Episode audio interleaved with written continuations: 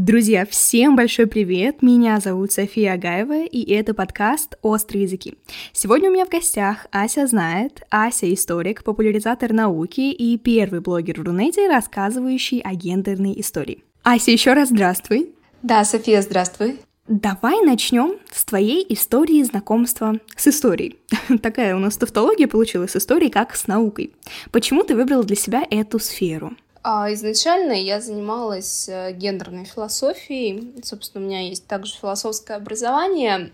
И дальше уже меня начала интересовать история. На самом деле, еще там с момента моей учебы, но я поняла, что мне хотелось бы углубиться в это. Ну и как минимум я понимала, что, к сожалению, великого философа из меня не выйдет, я не придумаю ничего нового, у меня не будет, собственно, какой-то философской концепции, а переписывать просто скажем так, чужие мысли мне не хотелось. И я поняла для себя, что история в этом смысле мне более интересна, потому что здесь больше поля для исследований, в частности, история больше подходит там под эм, мой склад мышления. Угу.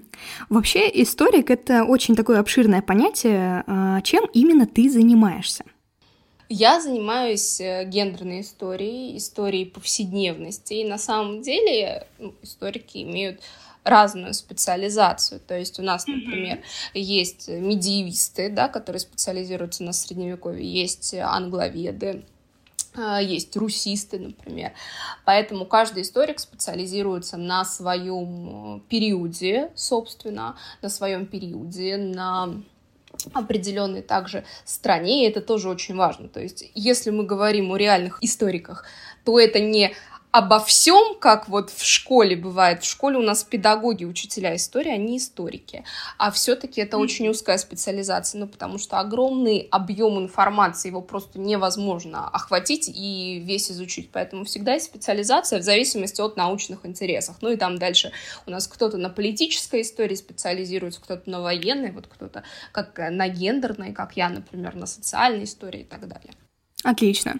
Давай пойдем непосредственно в историю секса. Для начала хочу поговорить про древних римлян. Я хочу, чтобы мы обсудили вот этот миф, или, возможно, не миф, а, ты сейчас нам расскажешь, о том, что древнеримское общество, в принципе, считается довольно прогрессивным в теме секса, сексуальности, телесности, если хотите. Так ли это на самом деле? Зависит от того, с чем сравнивать, во-первых. То есть мы не можем просто сказать, прогрессивно или не прогрессивно. Это самый первый момент. Но надо понимать, что Рим не был абсолютно развратным и распущенным обществом. Это влияние, кстати, пропаганды отчасти, в том числе христианской пропаганды. Языческий дохристианский мир, он осуждался христианской церковью, что, в общем-то, достаточно логично и ожидаемо. На самом деле, сексуальность римлян, она намного сложнее, намного глубже и многограннее. То есть она во многом зависела, например, от контекста и от социального расслоения. То есть вот у римлян был определенный моральный кодекс. Бесконечных оргий не было, сразу скажу. Был моральный кодекс. И вообще представления о сексе, они в частности регулировались обычаями. То есть был такой неизменный набор моральных принципов, э, общепринятый, неписанный кодекс такого хорошего поведения. И эти обычаи действительно рассматривали сексуальные излишества за пределами идеального поведения, да, то есть за пределами вот этого э, идеального состояния виртус, это такое состояние мужественности, которое включало самоконтроль. А от женщин ожидали целомудрия. А сейчас у нас есть там многочисленные сериалы по типу, ну, не знаю, какого-нибудь Спартака, которые и очень опошляют, и очень упрощают представление о римской сексуальности. То есть на самом деле все эти сериалы, это, честно, очень большое зло, потому что все было прям совсем по-другому. Но тут нужно понимать иерархию. У нас есть определенный социальный класс. Вот социальный класс определял и экономические возможности, и политические, и права, и льготы, и мы говорим о Древнем Риме. Значит, социальное расслоение, оно ну, очень большое.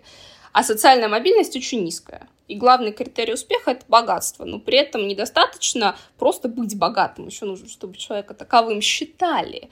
То есть его богатство должно иметь такую некоторую э, социальную ценность и смысл. В Риме была основа классовых отношений. Это такая система э, патрон-клиент. Патрон такой знатный гражданин, который оказывал защиту клиентам и э, вольноотпущенникам, а клиенты это свободные граждане, которые отдавались под покровительство патрона, ну, они выполняли часто личные поручения. Э, по сути, эта система объединяла высшие низшие слои в одно целое. То есть ожидалось, что патрон, например, поможет с помощью ресурсов своему клиенту. Там юридических вопросах, в реальности, конечно, это не всегда так было. Все это к чему? Почему я об этом говорю и почему это важно для понимания сексуальности? Были правила. И вот эти правила, эти нормы, которые были детализированы для каждого из слоев населения, повлияли на формирование сексуальной культуры. И вот тут очень важный момент, давай так. Поддержанию видимости, благоразумия и благопристойности уделялось больше внимания, чем тому, чтобы реально быть благоразумным и благопристойным. То есть это несколько все-таки разные вещи. Сама вот эта вот стратификация римского общества сделала для римлян достаточно простым получение сексуального удовлетворения от тех, кто занимал более низкое социальное положение. И получается у нас как бы пассивный партнер — это партнер подчиненный. А для свободного римского мужчины было ожидаемо приемлемо хотеть секса как с женщинами, так и с мужчинами, если он брал на себя роль проникающего партнера. Никакого клейма позора. Если мужчина имел какой-то секс с другим мужчиной, не было, при условии, что последний имеет более низкий статус. А расскажи, насколько древнеримское общество принимало или, наоборот, порицало измены? Тема измен действительно очень интересная. Это такое однобокое дело, по сути. Вот мужчина мог спать с кем угодно, сколько ему заблагорассудится, но пока его любовница не замужняя, или если, собственно, у него отношения с мальчиком, пока мальчик в определенном возрасте находится. А вот от э, женщин измен не ждали. То есть измены жены — это плохо. Да, конечно, измены жены — это плохо. Почему? Объясню. Здесь тоже на самом деле все достаточно логично. Это угрожало целостности общества. То есть это могло вызвать конфликт между двумя семьями. И вот здесь ставилась законность следующего поколения под сомнение. Да и текущие конфликты, они тоже угрожали стабильности. А, допустим, муж, чья жена была признана виновной в измене, мог оставить себе одну шестую часть приданного, а еще он же получал опеку над детьми, еще мог по одной шестой на каждого ребенка. Ну, там, правда, максимум до трех детей было, да, то есть он мог себе забрать, э, забрать большую часть приданного. По законам Августа жена, которая была признана виновной в прелюбодеянии, она наказывалась изгнанием и штрафом в размере половины приданного. Но неверный муж, естественно, не навлекал на себя позора. Если мужчина застал свою жену за прелюбодеянием, он мог ее безнаказанно убить как бы осужденные за измену женщины, они часто присоединялись к группе падших, заклейменных позором женщин, а в эту группу входили проститутки, актрисы, там, женщины с криминальным прошлым, и всем им запрещалось выходить замуж за свободорожденных граждан Рима. То есть это определенное закрепощение. У нас, по сути, такая маргинализация э, женщин происходит. Также изменившие женщины, они не могли давать показания в суде, не могли вступать в наследство. То есть чаще всего для них единственный выход — это пойти и стать проституткой. При этом обвинение вообще в измене — это часто политическое оружие для того, чтобы продвинуться, допустим, к власти или наоборот отстранить от власти какого-то человека. Если мы говорим о мужчинах, то публичные дома, проститутки, отношения с танцовщицами, они считались такой честной игрой, как и, собственно, отношения с мужчинами при условии, что, опять же, мужчина подчиняется. Почему? Потому что пассивность — это такая женская э, работа, получается. А мужчины, которые подчинялись, они э, становились такими женоподобными. Вот по законам Августа мужчины потеряли право убивать своих жен, а отцы своих дочерей. Но там тоже была лазейка. Партнеров жены убивать было можно, если этот партнер был либо рабом, либо вольноотпущенником, и он был задержан вот прямо на месте преступления, то есть в момент, собственно, вот этого акта совершаемого. Но возникла путаница, вследствие которой отцам все-таки можно было убивать дочерей прелюбодеек, если одновременно с этим они убивали и, собственно, ее партнера, то есть прелюбодея. Поэтому здесь было очень много сложностей. То есть, если у нас жена изменяет, это наказание, ну, наказание следует незамедлительно, так скажем. Если изменяет муж, то здесь есть огромное количество лазеек, но если изменяет жена, то тоже все-таки бывали случаи, что с ней ничего не происходит? Или в 100% случаях это прям а, изгой общества впоследствии? Конечно, бывали. Ее вина должна быть доказана. В этом все дело. А что могло считаться доказательством измены, кроме когда вас, конечно, поймали прямо за сексом? А, свидетеля, но свидетельствовать, допустим, могла мать против своего, против своего ребенка, против своей дочери, при этом сделать это там для определенных именно политических перемещений, ну вот в частности, Александр Север, было же признано как раз-таки, что он был рожден от э, измены с Каракалой, вот, хотя это не доказано. Обвинили его мать, Юлию Мамею, как раз-таки обвинила ее ее мать. Ага, а кроме этого, что еще могло доказывать измену? Например, если муж приходит и говорит, что моя жена изменила, я в этом уверен, потому что, эм, не знаю, потому что она пришла, и у нее была расстегнута пуговица, а когда она уходила, все было застегнуто до последней. Это может считаться доказательством? Нельзя переносить современные представления на древность, на средневековье и вообще, в принципе, на другое время. Должно быть определенное доказательство. То есть у нас в любом случае есть разбирательство, и поэтому только в результате разбирательства может быть признана или наоборот не признана измена. Конечно, слово мужчина, оно было, естественно, сильнее, чем слово женщина. Конечно.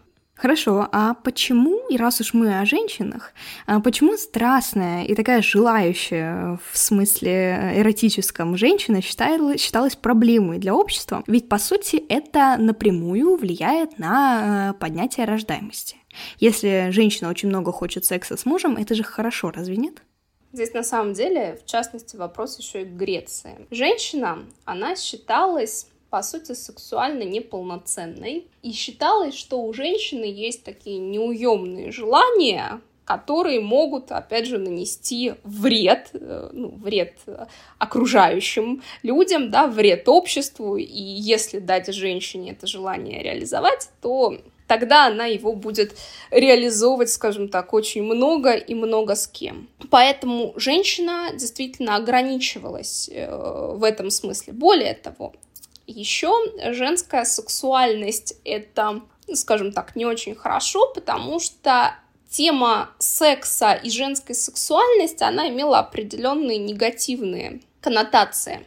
Ну, вот возьмем, например, гениталии. Женские гениталии почти всегда описывались как отвратительные. То есть они такие мягкие, хлюпающие, цитирую, мерзкие по структуре и строению, там с волосами или наоборот без волос, они там соленые, плохо пахнущие. Вот римская сексуальность, она фалоцентрична. И вот если mm-hmm. фалос это такое угрожающее оружие, то, соответственно, а, женская вагина, она наоборот крайне негативно воспринималась. И, и вот это тоже надо понимать. Плюс ко всему, женщина получается, она, ну, во-первых, не может себя контролировать, как это делает мужчина. И ей нужно бороться с потаканием желания. Кто ей может помочь? Ну, конечно, конечно, ее муж первую очередь. Поэтому мужчина это такой контролер, это определенный э, цензор. При этом, кстати, интересно, что женщины из знатных семей Рима, как свидетельствует литература, они часто на самом деле это распущенности предавались. В отличие от греков, и это говоря об отличиях э, культурных, это еще одно такое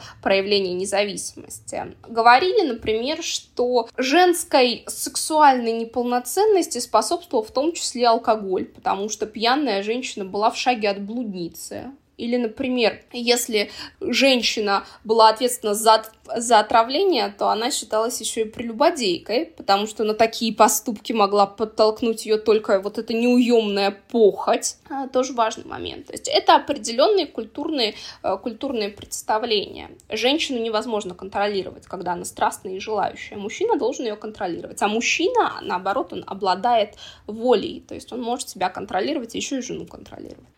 А чем отличалось, если вообще отличалось, восприятие сексуальности древних римлян от восприятия сексуальности древних греков? А, много общего на самом деле. При этом, если мы говорим об отличиях в Греции, сексуальное поведение было все-таки строго кодифицировано, хотя оно и отличалось от нашего. Но, опять же, вот взгляд на сексуальное поведение, он был сформирован что в Греции, что в Риме мужчинами, аристократами. И здесь мы сталкиваемся с такой фундаментальной проблемой вообще понимание полноты этих представлений. То есть у нас, по сути, такой очень однобокий взгляд. И сейчас мы можем, в частности, воспринимать много из этого как двойные стандарты. Но в реальности это просто другой подход, это другое понимание. Поэтому по большей части сексуальность, эм, концепция сексуальности, она очень схожа. Ну, давай, например, скажем об однополых отношениях. То есть для большинства mm-hmm. римлян большая часть греческих однополых связей, она была табу, э, за исключением исключением случаев, когда партнер не был свободорожденным э, или не имел римского гражданства. Это тоже такое фундаментальное отличие, э, на которое мы да, должны обратить внимание.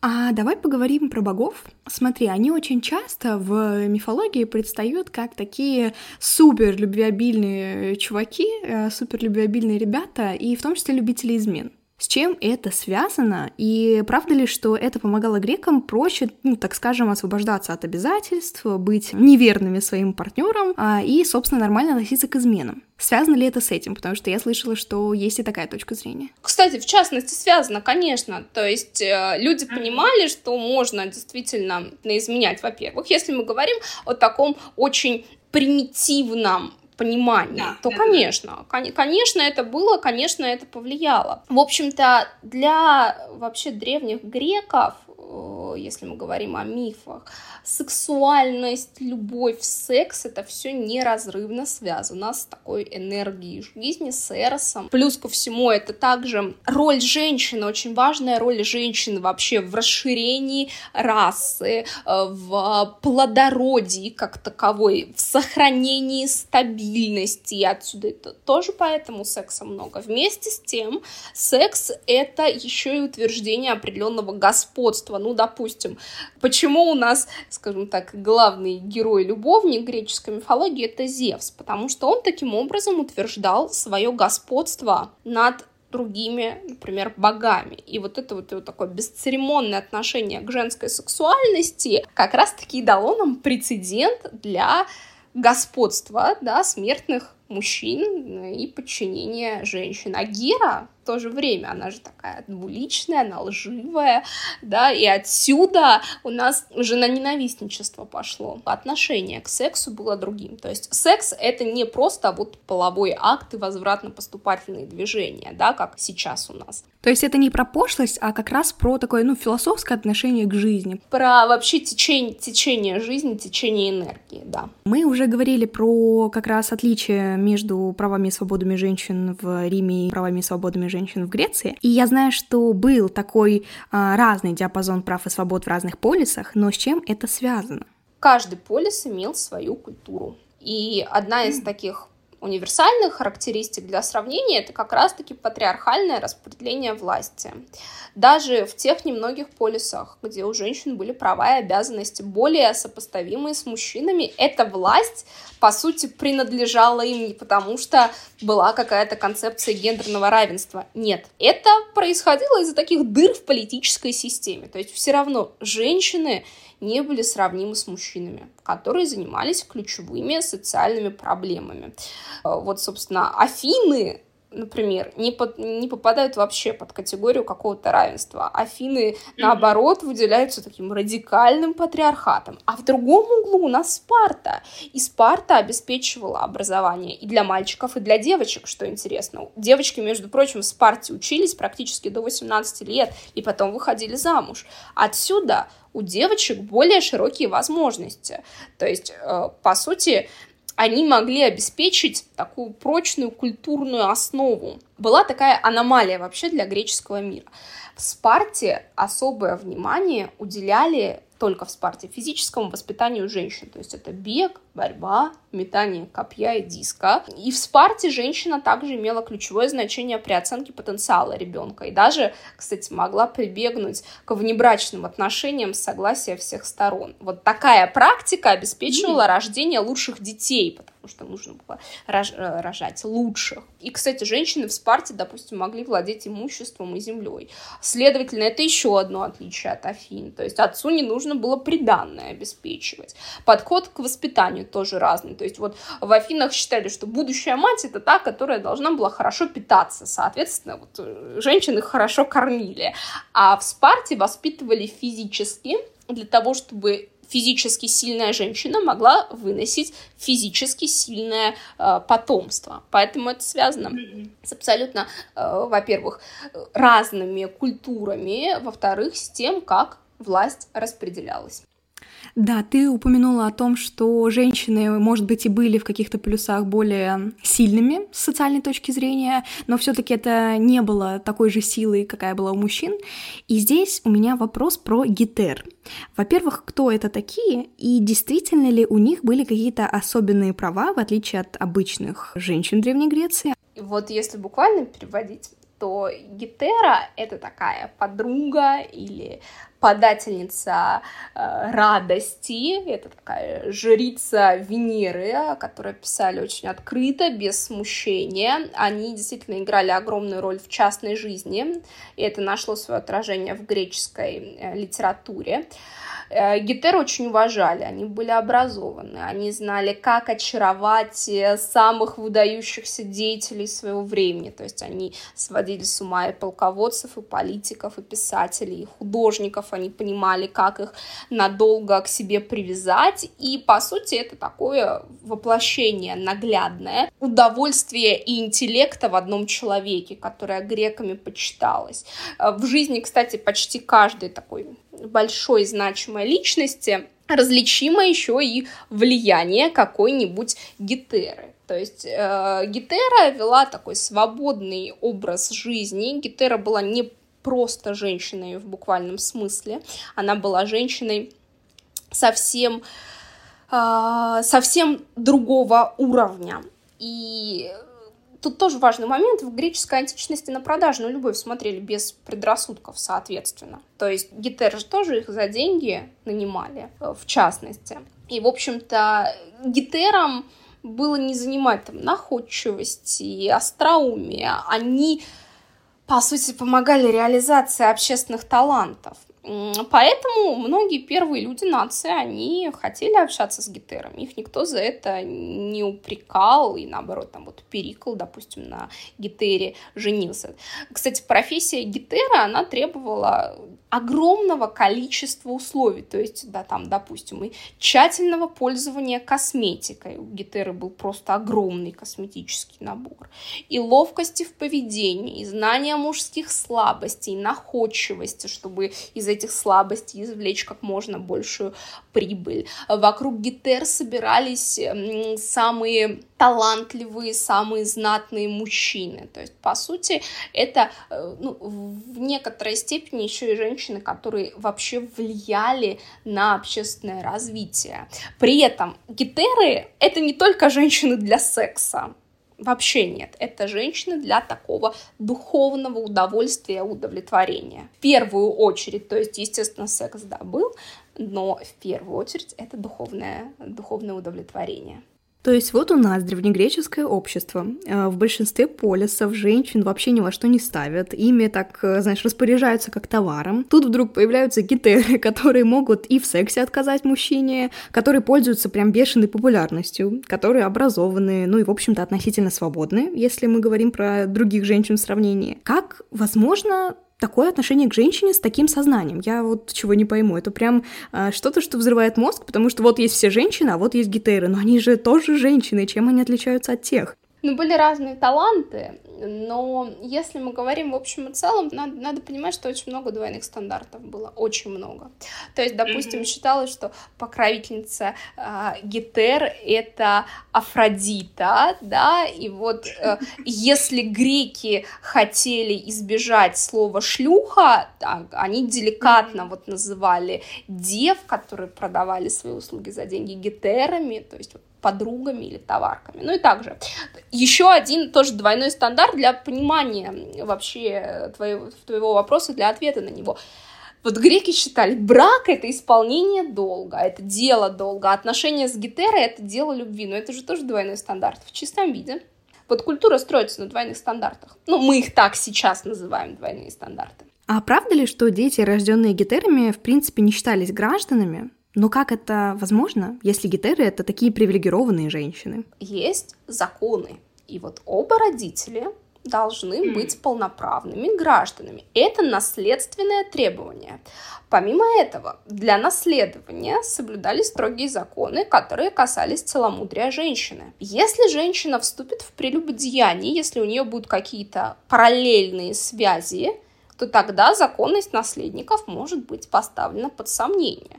То есть у нас, если бы э, можно было признавать детей, рожденных гетерами, гражданами, значит, у нас, в принципе, принципы афинского гражданства, они просто разрушались бы, потому что не было бы уверенности ни в родословных, ни в своих правах. Это вызвало бы путаницу.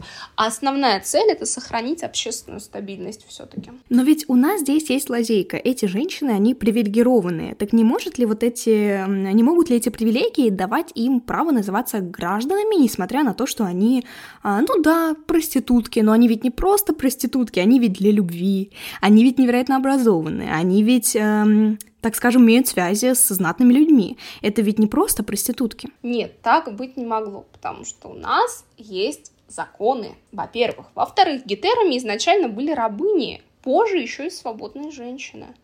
То есть здесь mm-hmm. тоже очень важный момент. Мы не можем, ну, если они не были гражданами, значит нельзя, потому что есть законы. Законы нарушать было нельзя. Это очень жесткая система. Поэтому на самом деле это ничему не противоречило. У нас отдельно э, общественная стабильность идет, отдельно э, законы, которые позволяют ее, собственно, реализовать, и отдельно такое пространство духовного, да, понимания там, и отношения к любви, к сексу и так далее. Как интересно, двойные стандарты огибали э, законы. Как это все удобно устроено.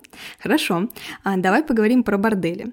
В Древней Греции, получается, у нас для удовлетворения потребностей мужчины были жены, рабыни и гетеры, правильно? Да. Хорошо. А тогда зачем бордели? Сразу уточним. Жена для того, чтобы продолжать род Рабыня — это фактически имущество. Гетера для душевного комфорта. А проститутка это женщина, которая занимает самую нижнюю ступень внутри социального слоя. То есть вот проститутки их не называли гетерами, их просто называли шлюхами. Публичные дома были и сама суть публичного дома. Проститутки в публичных домах выставлялись на показ, очень легко одетыми или даже совсем без одежды. Так что, по сути, вот мужчина мог прийти и совершить выбор по собственному вкусу, потому что он всех их буквально видел. А, более того, если гитера это все-таки дорогое удовольствие, то вход в публичный дом э, стоил, ну, там, порядка на современный манер полутора пенсов, то есть там прям совсем сущие пустяки, в общем-то. И содержание борделей было выгодно государству, потому что из доходов, которые получали проститутки, содержатель публичного дома должен был выплачивать ежегодный налог государству, так называемый проституционный налог, э, собирать который назначали специальные чиновники, а, вознаграждение также фиксировалось для проституток особыми чиновниками. И вообще, публичные дома, система проституции находились под надзором городских должностных лиц, в обязанности которых входило поддержание общественных приличий, а, разрешение споров в частности. То есть это целая система, но при этом не забываем о концепции умеренности, о которой я вот сказала в самом начале. Она у греков тоже была, то есть это не беспорядочно, там секс в, в огромном количестве нет. Умеренность, она очень важна. Сейчас у нас будет такой резкий скачок в Древнюю Индию. Давай поговорим про то, что такое вообще Камасутра и как она была изначально задумана, для чего ее написали. Камасутра по сути, ну, можно сказать, трактат об эротической любви, но на самом деле не только об эротической любви. Э, Камасутра — это древнеиндийский трактат, и, собственно, опирается он на представление о чувственности, на представление о чувственной сфере. Сексуальные практики в Камасутре — это примерно одна пятая часть книги.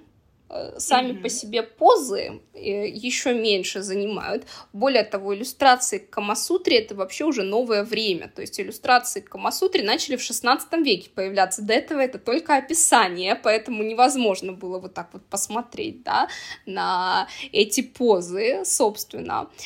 В остальных разделах говорится о том, как быть хорошим гражданином. Предлагаются размышления о взаимоотношении мужчин и женщин. В частности, Камасутра как раз-таки придает понимание секса как божественного единения. В общем-то, в сексе как таковом нет ничего предосудительного, но при этом заниматься сексом легкомысленно — это грех, и это, в частности, одна из идей Камасутры, важно понимать. Собственно, это самый ранний вообще сохранившийся текст такого а, квазинаучного жанра, скажем так, сочинение на тему эроса, эротической любви, и корректнее говорить Кама-шастра, шастра, это наука эротики, переводится буквально. А, кстати, позже такие сочинения все более и более распространенные считалось. Вот долгое время э, считалось, что индуистская параллель радости секса это вот напрямую то, что отражено в Камасутре, но на самом деле Камасутра лучше рассматривается в контексте именно культуры культуры определенной, городской, придворной. То есть это все равно мы исследуем общий социальный исторический фон. А, Камасутра разделена на семь книг. Первая книга — это как раз-таки образ жизни городского человека, это и общественные обязанности, и распорядок дня, и домашнее хозяйство, и обширный список искусств, э, которым нужно овладеть в рамках придворного образования. Вот вторая книга уже посвящена самому сексу.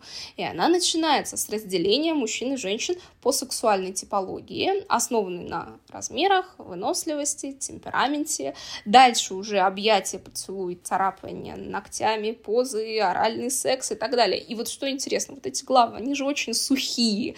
То есть там нет какого-то огромного эротического раскрытия. Потом дальше. Советы молодому человеку, как заполучить девственницу для брака, допустим. Там, и советы более респектабельные, менее респектабельнее, как там сексуально сблизиться тоже. Потом, какое поведение должно быть у замужних женщин. Отношения с наложницами, допустим, обсуждались. И секс с женами других мужчин тоже тоже, кстати, от этого все-таки предостерегали мужчин, соответственно, потому что, ну, это для самых отчаянных, скажем так, вариант. И даже эзотерические формулы были тоже в Камасутре. Э, ну, в основном направленные на то, чтобы там контролировать непослушных любовников, повышать свое сексуальное э, мастерство. То есть, собственно, только, как я уже сказала, одна пятая часть книги, вообще одна глава — это сексуальные позы. Все остальное — это философия любви, философия жизни городского человека. А в тех частях, которые описывают сексуальные практики, большое внимание уделяется в том числе удовольствию женщины. А как индусы к этому вообще пришли? Ведь мало было известно и об оргазме, да я думаю вообще ничего, и об оргазме женском, и о в принципе строении женского тела, и как откуда вообще понятие удовлетворения женщины. Какой интересный вопрос. А, потому что тема удовольствия, опять же, восходит к представлению о сексуальной, сексуальной энергии как энергии жизни, в частности. Женщина — это тоже своего рода проводник сексуальной энергии. Ну, она ведь проводник сексуальной энергии для мужчины. Разве нет? Она ведь не проводник сексуальной энергии, в том числе для себя ты смотришь, опять же, исходя из современных взглядов. Это некорректно, то есть так, так делать нельзя. Нет, есть же определенные определенное понимание, допустим, желания. Вот э, в индуизме есть такая цель, цель желания, которая была предусмотрена некоторыми принципами. И в частности, Камасутра — это, по сути, руководство по достижению цели желания, и женское удовольствие для достижения этой цели очень важно. То есть, по сути, это такая э, реализация воплощения камы, воплощения желания и страсти. То есть это еще и соединение с Богом, да, вот этот важный момент, который я не ну, это такое божественное соединение, соединение с Богом, цель которого — это удовольствие. То есть женщина была важна, потому что только женщиной можно, э, только вот именно мужчина с женщиной в этом соитии могут соединиться с Богом. Да, да, это способ э, соединения с Богом. А были ли однополые связи? А, хороший вопрос. Честно говоря, поскольку я не специализируюсь на Древней Индии, mm-hmm. вопрос не ко мне. Смотри, как в Древней Индии возникла вообще идея о вреде насилия, если это так можно назвать, опять же, если ты э, что-то об этом знаешь, которое описано в той же Камасутре, и имеет ли это, так скажем, что-то общее с реальной жизнью людей того времени? Ну, на самом деле, во-первых, э, насилие было. Э, современные исследования, mm-hmm. да, об этом говорят. Это если мы говорим о реальности. Но вообще, конечно, в книгах, в которых заложены индуистские принципы, очень большое внимание уделяется защите женщин с целью предотвращения зверств по отношению к ним, и в них э, признается роль, которую женщины играют в распространении, продолжении дхармы, в сохранении семейных традиций. Дхарма — это долг добродетель, собственно. То есть женщины в этом смысле возводятся на высокий пьедестал, да, и они принимают роль в порядке, в, регу... в регулярности мира, в единении как раз-таки с божественным. И согласно, это также продолжает, да, последние и предпоследние вопросы, вот согласно ведическим верованиям, замужняя женщина, она же не только жена своего мужа, она еще и его мать, по сути, потому что через нее он рождается как ее ребенок заново, то есть там такая сложная концепция. Ну и жена — это ключ к продолжению рода, что немаловажно, что мы уже определили, собственно, в предыдущем вопросе. Поэтому нужна счастливая семья, нужен домашний очаг, в котором родители живут в гармонии друг с другом, э, вносят свой вклад в продолжение сохранения дхармы. Э, отсюда к женщине нужно э, относиться с уважением, по сути, ну, потому что она продолжает род. Такое почитание женщины — это действительно очень тяжелая обязанность мужчин в индуистской семье. И этот идеал пошел в законы. При этом у женщины, как мы уже тоже определили, нет такого статуса, как у мужчины. Но они заслуживают хорошего отношения, да, ради благополучия семьи, ради, э, собственно, соединения женщины и продолжения рода.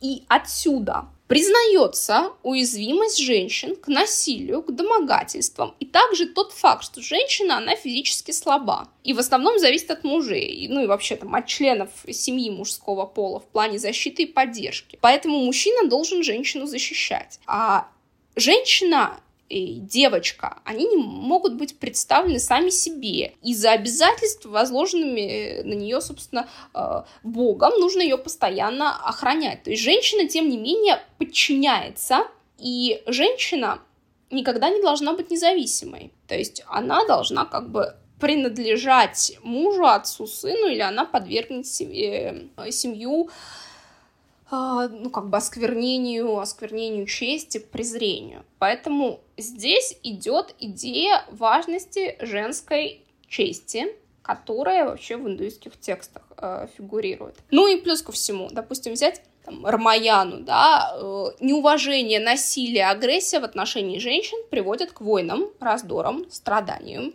падению тех, кто этим занимается. Ты сказала про такую тяжелую ношу мужчин, что им нужно хорошо относиться к женщине. А что ты имеешь в этом смысле в виду? Женщину нужно почитать, женщину нужно уважать, женщину нужно э, украшать, потому что когда женщина уважаема, почитаема, боги довольны. Но там, где женщина не почитается, где женщина ну, к ней плохо относятся, то тогда любое обращение к богам оно будет бессмысленно, потому что боги не наградят, по сути.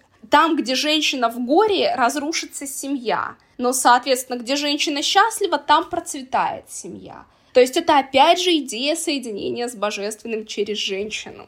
Здесь, кстати, очень интересный момент, как относились к изменам и были ли бордели. Раз под таким запретом домогательства, под таким запретом насилия, в том числе по отношению к женщине, потому что все-таки это не просто плохо, а это еще и гневание богов. Секс в индуизме — это не просто там что-то злое или греховное, но при этом сексуальное поведение, если мы говорим именно о насильственном поведении, оно запрещено. То есть у нас телесное или там смертное наказание для мужчин, которые насилуют э, девушек, которые вступают с ними в незаконные сложи... Э, сношения, да, против воли без их согласия. И мужчин нужно тут же наказание подвергнуть. Но при этом тоже двойственность. Мужчина, который наслаждается девушкой, которая его желала, хотя формально это изнасилование, его можно простить, если он принадлежит к той же касте, что и девушка.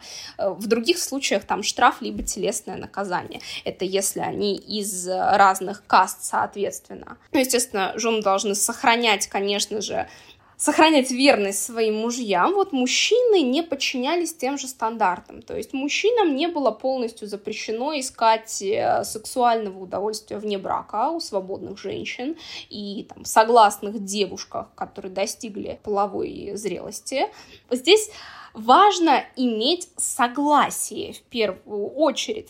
Но, естественно, в Древней Индии были женщины, на которые не распространялись вот эти вот огромные там, правила, ограничения которые предписывались э, высшим кастам. То есть, естественно, были э, проститутки, но при этом проститутки, они стоили очень дешево. Это нищие девушки. Плюс ко всему еще у нас проститутки, которые были, с, ну, скажем так, они служили богам в храмах. Это тоже важный момент, соответственно. Проститутки, которые служили там, вождям, э, служили царям. Поэтому, конечно, проституция существовала. Друзья, Друзья, прежде чем мы продолжим, хочу напомнить, что поддержать канал можно по ссылке на Boosty в описании подкаста и выпуска.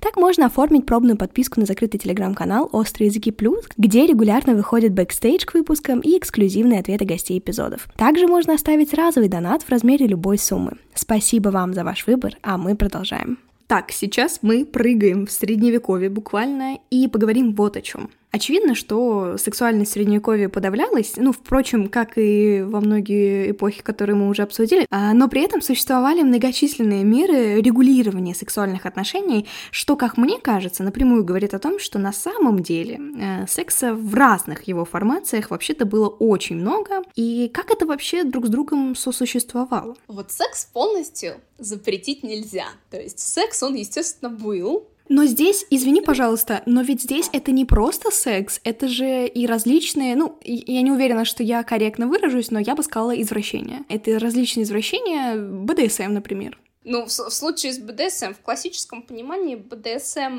э, не было, конечно, в средневековье, но тем не менее, конечно, идея вообще доминирования подчинения, как, каких-то mm-hmm. историй, связанных с мазохизмом, конечно, была. И в частности на это тоже повлияла церковь, потому что наказания фактически формировали наказания достаточно э, жесткие со стороны э, церкви в том числе. Они формировали вот эту вот культуру подчинении человек начинал получать удовольствие от подчинения. То есть это можно очень хорошо проследить, и как мальчики получали удовольствие, в частности, от применения каких-то наказаний, да, и потом это шли и вот э, воплощали в сексе. То есть, конечно, такого рода, э, ну, скажем так, особенности, такого рода извращения, они, естественно, были. Это все порождено культурой, в первую очередь, ну и в частности, культурой основанной на запретах и основанной на вот этой вот системе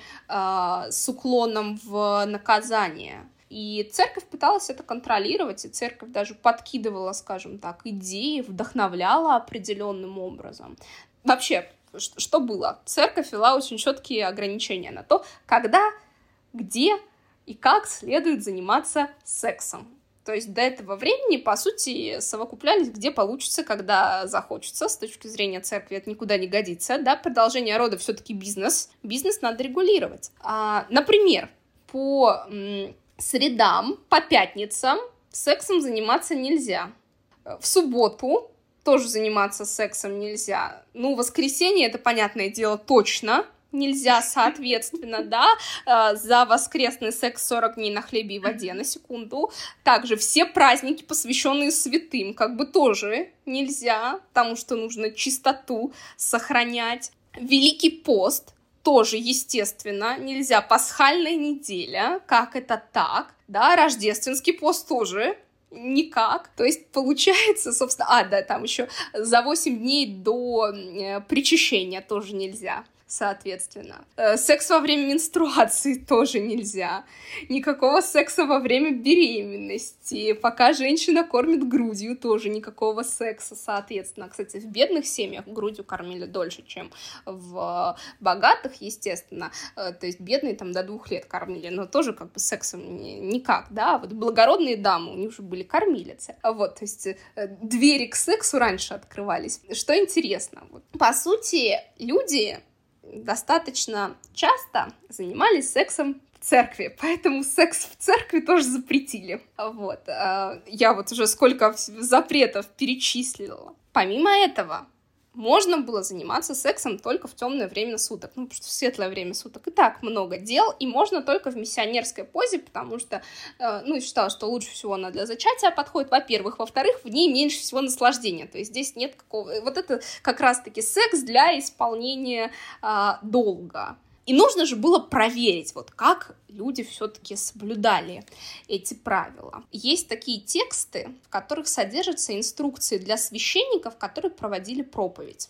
Ну, как ты понимаешь, вопросы задавались очень откровенные. Нужно же было все-таки узнать, чем люди занимались. То есть такого рода вопросы, как пробовала ли ты сперму своего мужа, они были достаточно, достаточно допустимы. А, ну и другие вопросы, там, которые касались пост, которые касались э, видов секса определенных, они тоже были. Как связаны такие огромные м, списки запретов с тем, что церковь хочет, чтобы было много детей?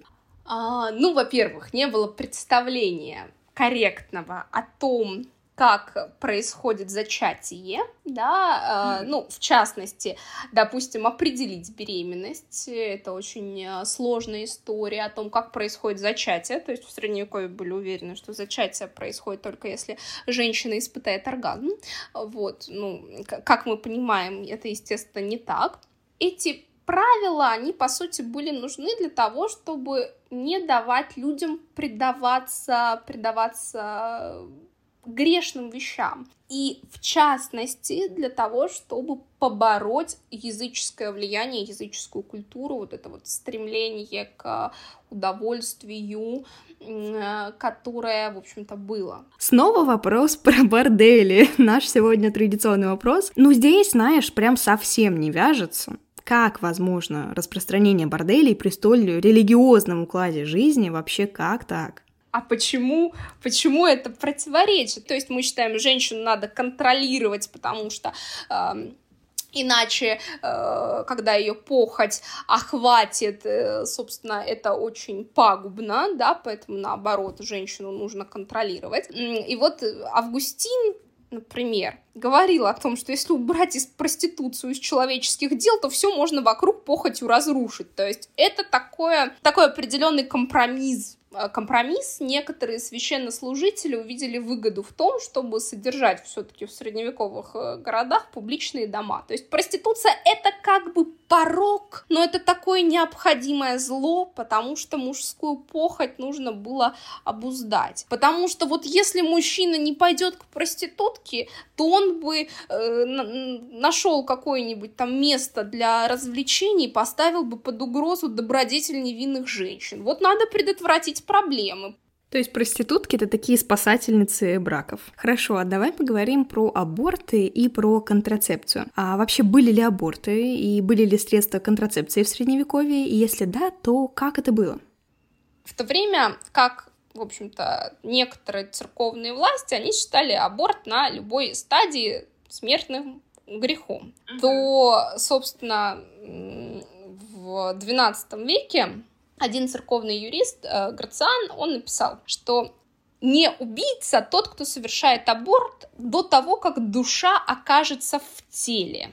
И вот тут очень важный момент, как, собственно, это считать. Ну, мы говорим о том, что это чаще всего срок 18 недель, да, примерно, опять же. Некоторые медицинские тексты говорили, там, ну, это уже, естественно, э, сильно раньше, там, Аристотель говорил, что оживление через 40 дней проходит э, для мужского плода, для женского 80 дней, соответственно, вот этот период, он был очень таким абстрактным, в принципе, и это мы тоже должны учитывать. То есть нас озадачивает вопрос, а как вообще определить вот это вот, вот это вот э, оживление. И вот эта идея, она была передана как бы в средневековое право, она была таким явно средневековым нововведением. То есть э, римское право, допустим, оно запрещало аборты под угрозой вообще суровых наказаний. Да, если мы говорим о своде законов, допустим, 9 века, то там любой, кто убьет беременную женщину, э, в общем-то, должен заплатить э, штрафы и за женщину и половину за ребенка. И контекст этого не там, личность потерянного ребенка, а потеря имущества, потеря репродуктивных услуг. Если мы говорим о XII веке, законы Генриха I, там уже предусматривались различные наказания за аборт э, после как бы 40, 40 дней по сути, да, то есть вот аборт через 40 дней после зачатия, это уже считалось, собственно, абортом. Поэтому у нас здесь есть очень большой вопрос, как правильно аборт вообще определять, потому что какого-то единого взгляда на это не было. Но, естественно, средства для предотвращения беременности, даже под страхом э, наказания, все равно они были. Были противозачаточные снадобья, ну как, э, здесь в чем логика? Вызвать менструацию, то есть вызвать менструацию, отсюда самопроизвольный выкидыш будет. И э, в частности, а, допустим, женщины пытались там спринцевание свинцом осуществлять, в пищу свинец есть, опять же, для того, чтобы вызвать самопроизвольный выкидыш, конечно. Плюс ко всему, прерывание беременности умышленное, это, конечно, убийство, но тем не менее говорили о том, что можно аборт еще допустить вот буквально официальный, если ребенок в утробе угрожал жизни матери. Тогда спасать нужно нужно было мать. Но, тем не менее, конечно, все равно стравы и прочие методы использовались, потому что у нас есть обычный, а, обычная наша жизнь. И очень часто в разных справочниках предназначались вот эти рецепты еще и для того, чтобы извлечь мертвого ребенка но наверняка-то они в случае с нормальным плодом хорошо работали, да, но хотя в целом, конечно, ну, скажем так, это, это очень плохо, это очень небезопасно именно вызывать так, так, такого, таким образом выкидыш, но действительно так делали. Советовали еще, например, вставить в матку корень ириса или окуривать ее снизу дымом, от э, ириса, то тогда, в общем-то, женщина потеряет ребенка. Но тоже это вот советовали использовать, если только была угроза для жизни женщины. Ну, естественно, в реальности, да, мы понимаем, конечно же, не только так. А советовали и таких домашних советов физическая активность. То есть, если женщина больше обычного напрягалась, выполняла тяжелую работу, там перемещалась с места на место. Это тоже попытка чаще всего избавиться от нежелательной беременности с помощью такой чрезмерной активности. Кстати, потом это тоже использовали, то есть можно там было, допустим, в телеге поехать, да, под таким ухабом для того, чтобы вызвать выкидыш. Так тоже делали. Это тоже нормальная история, не только для средневековья. Ну, как нормально, нормально я имею как практикующийся, да. Естественно, это ненормально. А, презервативы в средневековый период, о них как бы забыли, и неожиданно презервативы уже в 15 веке только вернулись, а, собственно. А до этого, хотя у римлян у них были презервативы. Ася, давай перейдем к вопросам из нашей реальности. Я хочу у тебя спросить про книгу. У тебя есть книга, она называется «Неприглядная история». Расскажи, пожалуйста, о чем она. Эта книга, по сути, о том, как э, жили мужчины и женщины, э, какой была их частная жизнь э, в 16-19 веках. Я делаю упор на Англию и совсем чуть-чуть говорю о Франции, ну, поскольку все охватить невозможно. И в я рассказываю о браках, рассказываю о рождении, воспитании детей, рассказываю о сексе. Мне обычно пишут, что это э, очень интересная глава. Вот э, все всем она очень нравится. Ну и рассказываю о гигиене. Все ссылки на Асю будут в соцсетях, и там точно можно будет эм, увидеть ссылку на покупку книги, потому что это непосредственно связано и с темой этого выпуска. И да, как мы эм, выяснили, тут так много подводных камней, что за час или сколько это будет после монтажа подкаста вообще обо всем точно не рассказать. Ася, у меня остался финальный вопрос. Нам, к сожалению, пора завершаться. И звучит этот вопрос так. Завидуешь ли ты людям, которые не понимают, что происходит? Нет, честно, я им не завидую. Наоборот, это же очень хорошо, потому что когда ты не понимаешь, что происходит, у тебя нет э, каких-то способностей к логическому мышлению, то мир воспринимать намного проще чем больше ты понимаешь, тем сложнее кажется этот мир, и тем больше поводов для того, чтобы что-то обдумывать, расстраиваться и видеть огромное количество ошибок, которые совершаются. Поэтому, наоборот, я считаю, ну, действительно, таким людям очень повезло. Таким людям очень повезло с одной стороны, потому что они не понимают, и отсюда они счастливы. А, с другой стороны, Конечно, непонимание того, что происходит, очень сильно тормозит развитие общества. Как всегда, это обоюдоострое оружие. Спасибо тебе за ответы, спасибо тебе за то, что ты пришла, за этот выпуск. Друзья, оставляйте комментарии и оценки подкасту, пишите, что вы думаете о том, о чем мы сегодня э, разговаривали. До встречи в следующую субботу. Пока-пока.